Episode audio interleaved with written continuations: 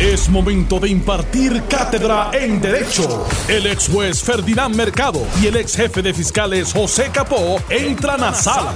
Todos de pie, porque a continuación arranca el podcast de Ante la Justicia. Buenas tardes, amigas y amigos que nos sintonizan. Este que les habla el licenciado Eddie López. Estamos en Ante la Justicia. Me acompañan los licenciados Ferdinand Mercado y José Capó. Buenas tardes, compañeros. Muy buenas tardes a todos. Eddie, buenas tardes, Ferdinand, y a los amigos de Noti1 que nos escuchan todas las tardes.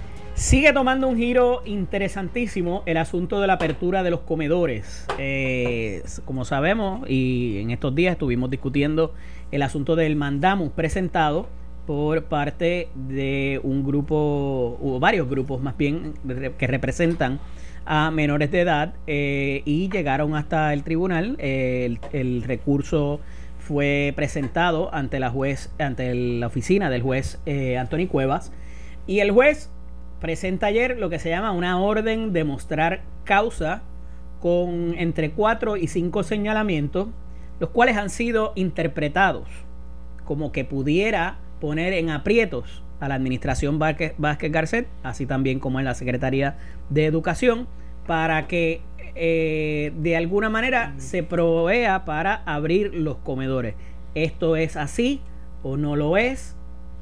Quería que me explicaran el asunto, además de procesal, también eh, lo que tiene que ver con el contenido y el mérito de eh, lo expuesto. Adelante. Pues mira, eh, siempre hay interpretaciones en cuanto a una determinación de un juez en una orden, pero en este caso yo diría que el juez sencillamente está cumpliendo con las reglas, está dando la oportunidad de que se le muestre causa de por qué no tiene mérito lo que se le está solicitando y ha concedido un término eh, de unos 48 horas para que se comparezca y eh, pues sencillamente lo que ha hecho es utilizar eh, las reglas de procedimiento civil. Ahora bien, sí hizo algo interesante y es que declaró no al lugar el, la solicitud de entredicho provisional que nosotros decíamos, bueno, no se ha acreditado eh, El daño. El irreparable en ninguna de, las de las áreas. Eh, pues mire, el juez dijo, no tiene de otra. dijo, bueno, me voy a concentrar en el mandamos. Y como decíamos ayer, de la, por lo menos de la demanda, no surge una ley específica con un mandato claro. Pero si el juez tuviese en su investigación la oportunidad de encontrar una legislación que efectivamente otorgue ese mandato, el juez puede decir, mire, por, ninguna de las que ustedes me han, me han citado, sino por esta, es que yo voy a dictar el mandamos. Pero ha dicho también, mire, esto es una cuestión de sencillamente de interpretar el derecho, una cuestión de derecho. Por lo tanto, no vislumbro que vaya a haber vista, a menos que así se lo pidan y se lo justifiquen, lo que significa que él está preparado para una vez que llegue el planteamiento, el memorándum de derecho de eh, el gobierno, el actuar con celeridad. Ya debe estar en la redacción del borrador de su resolución. Ahora bien, se trata de la apertura de los comedores escolares. Un tema que decíamos ayer que era una cuestión de política pública, que se podía abrir y que nosotros creíamos que se podía abrir con unos controles y no exponiendo al personal que iba a, a cocinar en los comedores escolares. La posición del gobierno hasta ayer cuando lo discutíamos era totalmente negativa a hacerlo, pero totalmente. Algo varió en ese, en ese proceso, en el camino, el, eh, la demanda, los diálogos, Desde el mediodía de ayer a la noche hubo un cambio. y se vislumbra que la gobernadora va a negociar con los alcaldes para utilizar los comedores escolares y que sean estos quienes lo distribuyan. ¿Qué decíamos ayer nosotros sobre esto? Hace tres semanas lo estamos diciendo, Ferdinand, aquí cuando trajimos, trajimos ese tema. Con los alcaldes, hablaba yo del censo. ¿Se acuerdan del censo que le dije? Los alcaldes tienen ya los censos por barrio de quiénes son la gente porque lo hicieron hace dos años. Porque tienen que actualizarlo. Y decíamos que el escollo era uno político. ¿Para qué? Para evitar que esa distribución de alimentos beneficiara al alcalde. Pero decíamos a la misma vez, y sobre todo cuando hay 45 alcaldes populares, pero decíamos a la vez que no se podía pensar exclusivamente en ese beneficio, sino en el beneficio de aquellos que iban a recibir la comida. Sí, pero sobrepasa el argumento de la necesidad, sobrepasa y por mucho el argumento político que puedan ver o se pueda ver en esta controversia, porque es un, un, un, es un, un interés real. O sea, todavía hay gente aquí que escuchaba ayer que decía, Eddie y amigo, que aquí no había hambre. O sea, yo no sé si es que piensan que Puerto Rico, la frontera llega hasta Cagua, eh, o hasta Guaynabo, o hasta Bayamón. Mire, vayan, vayan, vayan al gesto de la isla, vayan a los campos y los que no lo conocen, pregunten entonces. Y yo les garantizo a ustedes que van a escuchar historias de cómo algunas familias viven en unas condiciones infrahumanas. Y no es cuestión de que usted vaya allí, porque esa gente no puede, ni tan siquiera pueden ni pedir ayuda en unas condiciones que están. No tienen los mecanismos. Hay que llevársela, hay que identificarlos. Y en eso decíamos, como le dije hace más de dos o tres semanas atrás, que lo discutíamos aquí por primera vez, que los alcaldes eran la herramienta adecuada. Mm, yo sé que los grupos de apoyo y de fe, pero eso no tienen la infraestructura ni la capacidad para llegar a todo un municipio. Mira, y a veces ni el mismo alcalde. Y se hace difícil, pero, pero saben en su organización municipal, conocen y saben cómo llegar. Porque a veces nosotros nos engañamos y pensamos que todo el mundo vive a la orilla de la carretera. Y esa no es la realidad. Puerto Rico tiene una sociedad rural bastante amplia y metido por cuanto rincón hay de la montaña. Hay gente, viven, viven familias, familias que no tienen muchas veces ni agua, ni luz, ni televisión, ni internet, ni, nada ni nada que los comunique con el resto de la sociedad. Pero creemos que todos estamos en igualdad de condiciones y eso, eso no es real. Si algo yo creo que hay que trabajar aquí, además de eh, realizar todo ese inventario, ese censo y, llevar estos alimentos, es que en algún momento, después de la experiencia que hemos vivido, hay que llevar el Internet a toda la comunidad puertorriqueña, gratuito por parte del gobierno. No por las empresas privadas, no se trata de contratar, no, no eh, se trata de que hay fondos, y los ha habido, lo que pasa es que aquí no se han utilizado, para viabilizar que el Internet le llegue a todas las comunidades. Y, y, eso es vital, sobre todo porque aquí no va a haber un cambio. Aquí la comunicación de la gran mayoría del país va a ser cibernética, va a ser a través de la... lo que pasa, Ferdinand, las emergencias que habíamos vivido hasta el momento, ninguna, huracanes, terremotos, ninguna nos obligaba al distanciamiento físico. Por lo tanto, por lo tanto, salvo la falta de luz que no se podían abrir oficinas, pero no era porque se contagiaban, sino porque no había energía eléctrica para poder funcionar eh, la infraestructura. Pero con esta emergencia hemos aprendido lo que tú te acabas de decir. Este escenario no se había pensado de esta forma y de este alcance, jamás.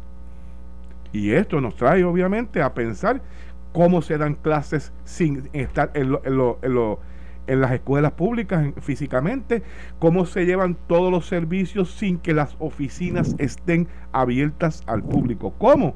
pues a través de, la tecnología, no hay de otra. Hay una, 1999 aproximadamente se eh, aprobó una legislación en Puerto Rico que viabilizaba en teoría el Estado digital. Estado digital. Uno de los promotores de aquella legislación era Kenneth McClintock.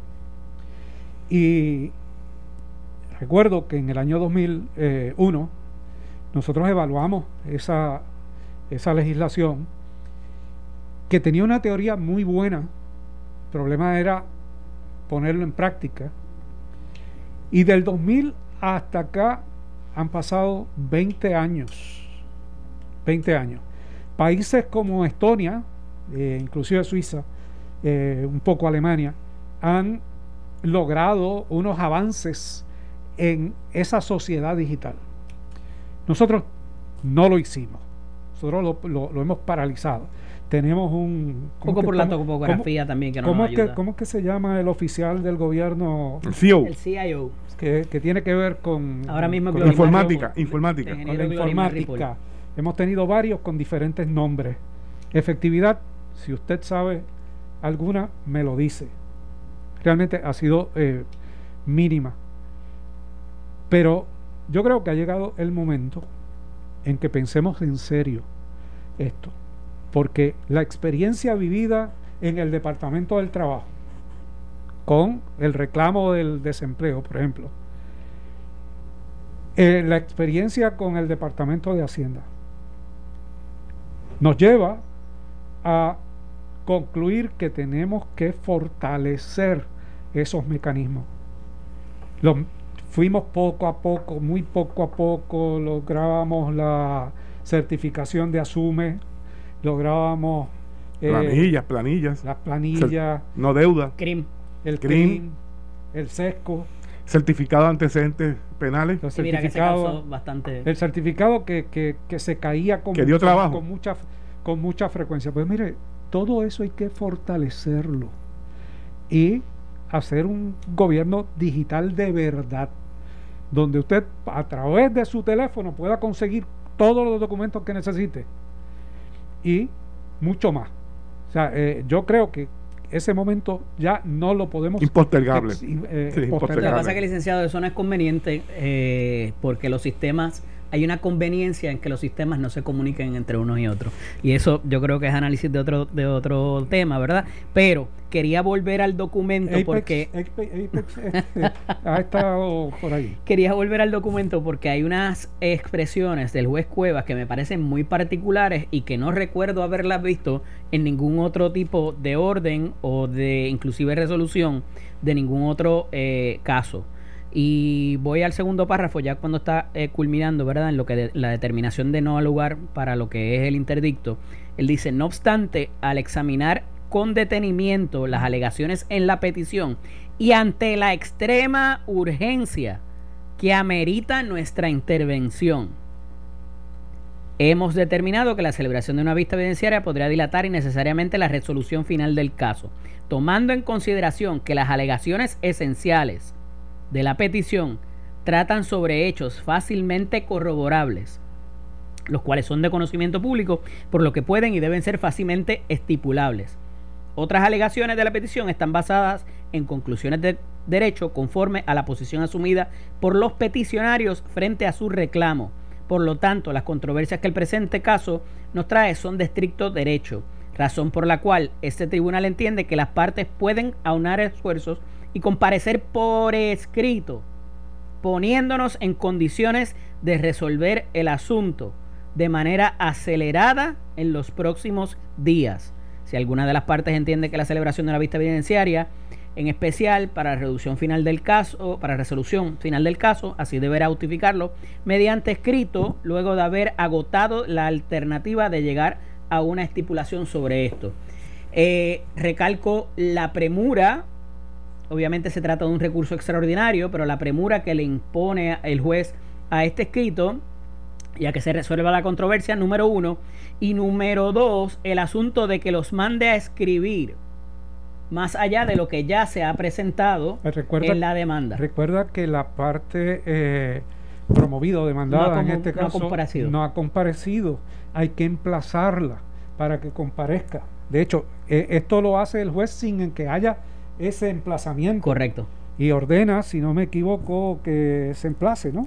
Sí, esa es la primera. Este, pues eh, Pero eso es naturaleza no- no es- procesal. por eso, pero no, no es Eso nuevo. es lo que procede. No es nuevo. No es nuevo. El juez lo que está diciendo es, mire, aquí la controversia está clara.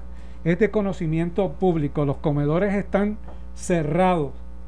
El gobierno se ha negado a abrirlos. Hay planteamientos de que los niños necesitan comida. Ok, esos son los hechos. De fácil, Eh, corroboración, de fácil que es lo que corroboración. se refiere él, eh, él en, la, en la orden él. Y otro que dice, cuando dice, y hay otras aseveraciones que son conclusiones De los peticionarios. de los peticionarios. O sea, que él pudo distinguir, hizo una distinción y como bien señala Eddie lo dice, pudo identificar unas áreas que es estricto derecho y en esas es que básicamente está enviando Y el en- mensaje en que él quiere sométame- argumentar. sométame el memorándum de derecho por lo que no tienen razón los peticionarios. Ujú. Convénzame. Pero manda a los peticionarios a escribir también, También. es a lo que voy. O sea, que ya presentado esto, parecería que no es suficiente o le falta Eh, a lo que ellos exponen, que era una eh, era algo que ustedes ayer. ambos me dijeron la, eh, hace Claro. dos días, número uno, pero el sentido de urgencia que le impone el juez a sus palabras, eh, parecería que pudiera Que es un asunto para él serio. eh, por tanto, serio. el resolver esta controversia, eh, ¿verdad? Y que sea pronto, pues, eh, pudiera, que, qué sé yo, interpretarse como que eh, en efecto es algo necesario. Estoy yendo muy lejos. sin No. No, no, no, no está yendo lejos. Es necesario porque todo el mundo con algún mínimo sentido común piensa que los comedores deben abrirse. Y el juez está dentro de ese proceso también. Pero el juez le dice, ok, yo puedo pensar así, pero mire, peticionario, con lo que me ha presentado, no es suficiente para el mandamo. Usted ya derroté el injunction, pero... Ese es el mensaje tiene, tiene una segunda oportunidad. Póngame en una condición, cíteme la disposición que da la orden sobre esta materia. Si no, el juez estará buscándola, tratando de, tratando de encontrarla. Pero por lo que dijeron ahorita lo puede hacer motu propio. Claro. Vamos a la pausa. Cuando regresemos parece que no solamente la, la, la economía quiere reabrir, sino no. la incidencia criminal también. Hablamos de eso cuando regresemos. Vamos a la pausa. Estás escuchando el podcast de Ante la Justicia de Noti1630. Les decía, compañeros, antes de irnos a la pausa, que más allá de reabrir la actividad comercial, también parece que se está activando el, lo que son los escalamientos y la incidencia criminal, per se. Eh, hemos visto ejemplos recientes, tan recientes como escalamientos en Santurce y Río Piedra, y también tirotean antigua comandancia en Puerta de Tierra. O sea que parece que ya no se está respetando el distanciamiento social ni para la incidencia criminal. Pero disparando de un carro, están distanciándose de los otros. Ajá, no, Sí. no es, no es en persona. No es No, persona. no obstante, no obstante eh, es razonable que ocurran circunstancias de criminalidad en todo este proceso. Son mínimas, realmente no son, no son tantas, por lo menos las que tienen cobertura pública.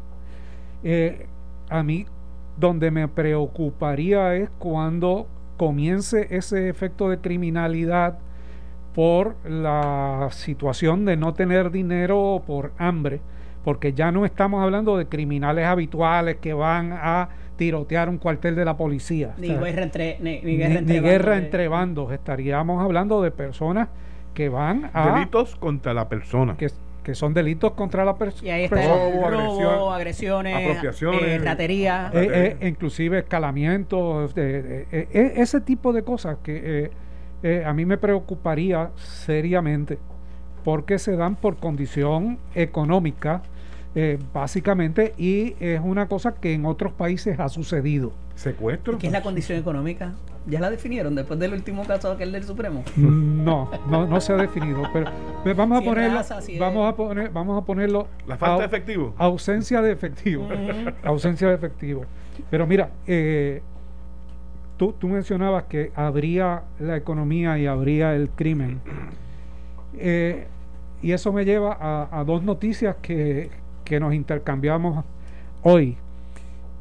La situación de, de Italia y la situación de China. Donde la preocupación ahora es la segunda, la, la contaminación y el contagio en la segunda, Segunda vuelta oleada, la oleada. segunda oleada. Y las advertencias que hemos venido escuchando en los Estados Unidos que no se le están prestando atención. Primero con la noticia. Agosto, septiembre, vamos a tener esa eh, segunda oleada. Esa segunda oleada. Y eso me preocupa seriamente. Aquí volvimos hoy al 8 de octubre, al 8 de mayo. El, decíamos ayer que, esa fecha se había abandonado por el secretario, que no la había mencionado más, pues volvió a, volvió a mencionarla. Sí, volvió. El 8, el 8 de mayo. Yo honestamente creo que es un poco más adelante esa, ese pic. porque De la misma manera que el secretario evalúa los datos que tiene, yo puedo evaluar los datos que son públicos y equivocarnos los dos. Sencillamente, eh, esa es una realidad. No hay una que sea más cierta que otra en términos de la preocupación. De hecho, hay quienes han dicho que ya el pico de contagios pasó en Puerto Rico. Yo no lo veo así, pero, pero hay quien, quien dice eso. Mira, Ferdinand, este, y amigos que nos escuchan, intercambiamos esta noticia, como le dijo al principio Ferdinand, porque eh, cuando la veo, dice que precisamente en Italia la apertura gradual comienza efectivamente el 4 de mayo. O sea, este, el día antes de que nosotros terminemos la... El día después, el día después. Terminamos el 3 de, mayo, el 4 empieza. día después, correcto. Y pues hablan de que esto no solamente eh, va a ocurrir, esto parece que es un proceso ya eh, que se puede predecir, ¿verdad? Porque una vez empieza, como le dije, hacemos aquí en este programa, el hecho de que empiece a abrirse gradualmente no significa que ya nadie se va a contagiar. Van a seguir contagios, pero en menor cantidad. pero, pero a mayor exposición entre las personas. Pues todo, todo depende del control y la voluntad que cada ciudadano observe en las medidas de seguridad, aún tratando de llevar una vida lo más normal posible como se llevaba antes, que eso va a ser bien difícil. sí, Capo, pero para llegar a eso, obviamente tiene que haber una directriz por parte del gobierno y si la directriz con la información fallida o no, que quiero entrar a eso también por otro otro recurso que presentó el Centro de Periodismo Investigativo contra el contra el, el registro demográfico que pertenece al Departamento de Salud, tienen que darte, o sea, tiene que basarse en una información confiable. Eh, pero más allá de eso, o sea, tú no puedes decir, o cuando ya el secretario de salud lleva por la tercera o cuarta semana diciendo que el pico de contagio va a ser la semana del 8 de mayo y que esa misma semana sea la que tú escoges para abrir, aunque sea paulatinamente o escalonadamente. O sea, eh, es contradictorio entonces abrir, y lo discutí ahorita con Alex, eh, eh, la semana de más alto, cuando más alta... Más alto riesgo, más alto riesgo. Y cuando más restricciones que tienes que tener, pues ahí es cuando vas a liberar. y entonces, no estamos hablando de aquí un mes, eso es, hoy es miércoles, estamos hablando del domingo. El domingo. Entonces, ¿verdad? es como que un poco contradictorio en el mensaje que envía la, la, la oficialidad más allá de si habían suficientes pruebas o no, si se compraron o no, si aparecieron unas de un laboratorio. o, sea, e, esto abona a ese nivel de cuestionamiento normal eh, a, la información que te están dando, ¿verdad? Por eso le te decía ahorita que con, que como los datos que yo puedo evaluar y los datos que evalúa el secretario, los dos podemos estar igualmente equivocados porque realmente no hay unos datos formales y fidedignos, que es lo que el Centro de Periodismo Investigativo está tratando de obtener, que no ha podido lograr. Y aquí como se hablan de tantos números, porque hay que ver cada comparecencia del Task Force, del económico, del de salud, las comparecencias del secretario, hablan como papagayos de los números y, de los contagios y de las pruebas. Y entonces, eh, como si el país llevara una, una cuenta específica de todos esos datos que le están dando que se contradicen si tú te pones a analizarlo y que no te llevan a, ninguna conclusión lógica. Y lo peor de todo es que no se acaba la conferencia de prensa y salen los datos. O sea que si tú dijeras, pues mira, el otro día, pues era información que no sabía, pero a los minutos obviamente trasciende información que es contraria a lo que se a lo que acabaron de decir a lo que acabaron de decir mira el registro demográfico eh, bueno, tiene tres días, esto es lo que dice la orden, el juez Anthony Cuevas ha estado bastante ocupado.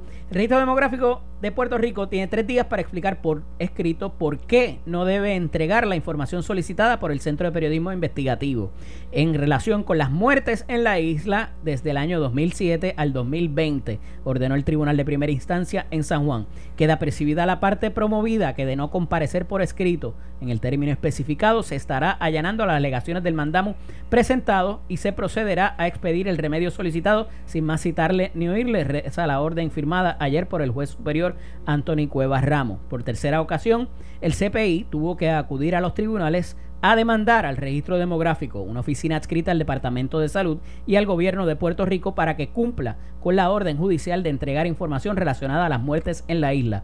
La entidad periodística informó ayer que recurrió al tribunal con una petición de mandamus por acceso a la información, ya que el registro adscrito a salud no le ha entregado la base de datos sobre las cuales, sobre las causas de muerte en la isla de forma completa, según la solicitó hace cinco semanas. La demanda, radicada en el Tribunal de Primera Instancia de San Juan, es contra Wanda Llovet Díaz, directora del registro, y contra el Estado Libre Asociado. Responde a investigaciones que lleva a cabo el CPI sobre las muertes en la isla. En la petición de mandamus solicita al tribunal que ordene la entrega inmediata de la base de datos de mortalidad en Puerto Rico para los años 2007 al 2020 con todos sus campos completos, salvo los del número de seguro social en formato reutilizable, así como su diccionario de datos. Yo no me explico por qué razón el gobierno de Puerto Rico como entidad, porque es el gobierno cuando hablamos del registro demográfico, el Ejecutivo, asume una posición temeraria, tan constante que haya que radicarle pleitos cada vez que la prensa pide una información que por ley se supone que suministre. O sea, me parece ilógico, me parece torpe, me parece abusivo y me parece también que le hace un daño terrible a la gobernadora, que fue secretaria de justicia. O sea, si fuera una ojalatera, no me preocuparía. Pero una conocedora del derecho es tan sencillo como que dé las instrucciones. Mire, ¿para qué nos vamos a dejar de mandar para perder el caso.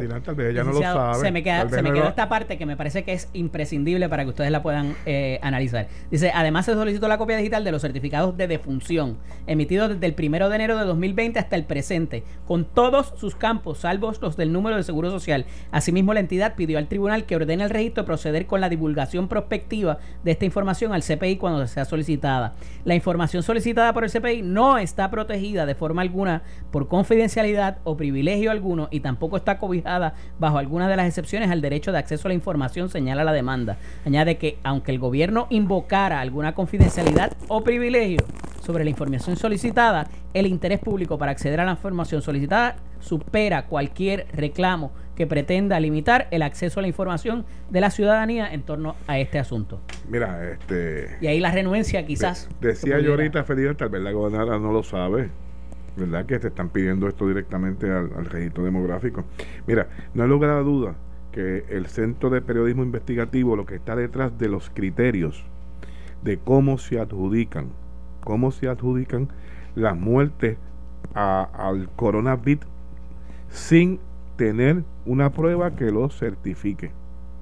Por ahí es que anda, por ahí es que anda la flecha, ¿verdad?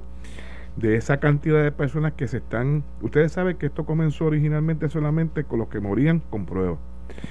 Después hubo un reajuste en los números, porque obviamente en comunicación con el registro demográfico y los médicos, la, parte médica que certifica la muerte, se llegó a un entendido que obviamente que aunque no había una prueba que determinara que era positivo, ciertamente por los signos en el récord médico que presentaba a la persona, en un momento dado, pues tenían que atribuir la causa de muerte y se empezaron a atribuir a, por causa del coronavirus.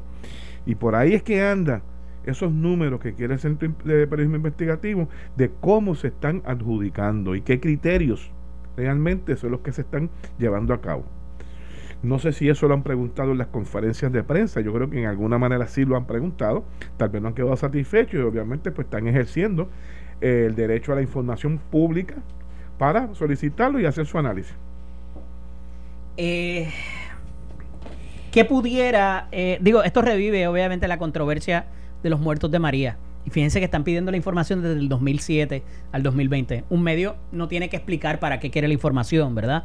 Este, pero ¿qué pudiera haber detrás de la renuencia? Y por eso traje el asunto del privilegio, de la confidencialidad, eh, para el gobierno no entregarlo. Sabemos que habían unas expresiones de Rodríguez Mercado cuando era secretario de salud este, a los efectos de que los certificados de defunción, que también es otra cosa que están pidiendo, habían unos campos que eh, imposibilitaban o que limitaban la explicación que podía dar el médico que certificaba la muerte. Este, y eso lo vimos bastante en María y por eso no se contó como se debería contar. Ahí me parece que todavía, y, pudiera ser por donde va el CPI, ¿verdad? Eh, a, establecer de que ese conteo tampoco se está llevando a cabo como debería ser, haya o no emergencia. Es posible, es posible, pero eh, ¿en qué afecta realmente eso a este gobierno? Mire, puede llegar bueno, que es otra cosa más que no saben contar. Por eso, pero puede llegar a, puede llegar a todas las conclusiones en términos de lo de María. Eh, pero ahora a lo que al país le interesa son los datos del COVID. Lo otro está bueno para, para los artículos y para la historia de, de, de lo que ya sabemos de que se funcionó mal todo ese, todo ese evento. Pero aquello es aquello y esto es esto. En términos de tener los datos Estamos en para, para futuro, para, para proyectarnos al futuro. La gobernadora, eh, a mi juicio, ha tratado dentro de su escenario de mantener unos controles, una seguridad a mi juicio lo ha hecho mejor que Trump. O sea, la mayoría de, los países lo ha hecho mejor que Trump. De hecho, me, acaba, me acaba de dejar un poco anonadado, anonadado una, una eh, comunicación que me acaba de enseñar Eddie con el titular y es de Metro. Trump no extenderá el distanciamiento social en el gobierno federal a partir del jueves. O sea, a partir de mañana. de mañana. Mézclense, únanse, vengan. Abran la este, placita, vamos a beber ron. Wow. Eh, el equivalente, ¿no? La verdad es que eh, eh, es una invitación al contagio, una invitación a, a las muertes futuras, cuando sabemos lo que ha ocurrido en los Estados Unidos. De hecho, una cuarta parte, básicamente, de todos los muertos del mundo han sido en los Estados Unidos. Más de 50 mil muertos. O sea, y este señor, este caballero, este empresario, dice que, mire, se acabó el distanciamiento social no se cuide nadie. Es que quiere ser primero. Fíjate, yo creo que de esa forma, de esa forma va a haber el repunte más rápido que en Italia y que en China. Bueno, que ser el primero. Si, si, si el objetivo es bajar la población norteamericana, lo va a conseguir. Pero parecería entonces que los loquitos que lo siguen van a ser los primeros que se lancen. Y pues eso, Darwin ya estableció la cadena de supervivencia. Eh, volviendo un poco acá al asunto de, lo de, de, de las muertes, a mí la parte que me preocupa es que, y lo vimos cuando María, insisto, es que había mucho certificado de defunción que decía muerte natural.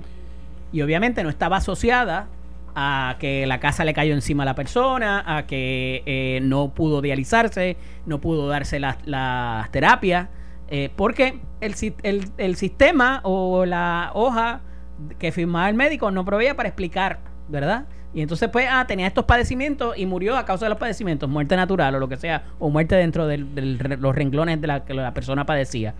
Y, y, y me parece que esa deficiencia todavía está ahí. Y entonces, eh, claro, eh, la, en el caso del huracán. Yo creo que hubo legislación, Eddie. Hubo una legislación a los efectos de obligar a los médicos a tener que ser más específicos. Y era como tú, como tú estás señalando, a que hubiese un espacio para poder explicar en el documento, ¿verdad? porque si posteriormente como está haciendo el y qué bueno que trae eso licenciado porque no existe ese espacio me parece que por ahí es por donde va el precisamente lo que buscaba el centro de periodismo es que haya alguna explicación que posterior al hecho se pueda tabular explicar y haya alguna razón en cómo se atribuyó esa muerte. Ahora, teniendo el, planteamiento del licenciado Mercado de por qué eso es importante, saber quién se murió de qué, porque en el caso del huracán, que era lo que había ahora, pues había unos seguros y había unas cuestiones atadas a las ayudas. Y aquí, si no contamos bien las pruebas que compramos, no contamos bien la administración de las pruebas, no sabemos a quién se le hace o a quién no, no podemos mantener estadísticas, no podemos mantener estadísticas del rastreo de contacto, Confiable. por lo menos necesitamos las eh, la, poder contabilizar bien la gente que se muere. ¿Y por qué? Porque después va a aparecer un montón de gente muerta por causa natural o porque no se pudo eh, llegar al hospital, que es algo que está pasando también. la gente no quiere ir al hospital. No vas a identificar los asintomáticos que rodeaban a, esa persona que murió. Y que, que aparece. Oye, buen punto. Mínimamente en la cuestión del, del rastreo eh, no va a aparecer, exacto. Claro, eh, por dónde pudo haberse, ¿verdad? Y, y esto va a ayudar oye, no necesariamente a que salga la vacuna, pero también a ver cuando venga una segunda cepa, una segunda oleada, porque como dice el licenciado Mercado, eso va a venir, este, cómo prevenirlas y qué, y qué verdaderamente funciona y qué no. O qué factores geográficos pudieron haber influenciado en, la temperatura. que una región específica tenga más o menos, ¿verdad? A veces comparando con niveles poblacionales. Escuchaba yo ayer eh, a la epidemióloga de Villalba que eh, decía que ellos habían identificado tres cepas eh, y, todas las personas que circundaban esa, esa, esas cepas y esos, y esos contagios. Bueno, así es que debemos estar, debemos estar funcionando en todo el país para tú poder identificar dónde está la posibilidad de contagio y para eh, trabajar sobre, sobre ello y evitar que haya más pero si lo desconocemos, pues definitivamente todos estamos expuestos al contagio. Y una vez expuesto al contagio estás expuesto a morir, porque cada cuerpo reacciona de una manera distinta, no tiene que ver con la edad, no tiene que ver con la raza, no tiene que ver con el origen, la condición económica, no tiene que ver con nada que no sean condiciones internas de un ser humano en particular que reacciona de una manera diferente en unos. En unos tienen unos síntomas y en otros tiene otros. Hay gente que pierde el olfato y hay gente que no lo pierde. Hay gente que le da fiebre, hay unos que no le da. hay eh, y, hay otros que infartan. infartan. hay diferentes maneras. Bueno, hemos llegado al final de nuestro programa. Mario, imagino que nos va a explicarle eso de que se abra el distanciamiento social mañana, si van a abrir la cueva para poder ir o si van a abrir este alguno otro de los sitios que la auspicia. El camarón va a abrir. Esto fue el podcast de Noti1630. Ante la justicia. El único programa en la radio con un Dream Team de expertos en derecho. Dale play a tu podcast favorito a través de Apple Podcasts, Spotify, Google Podcasts, Stitcher y notiuno.com.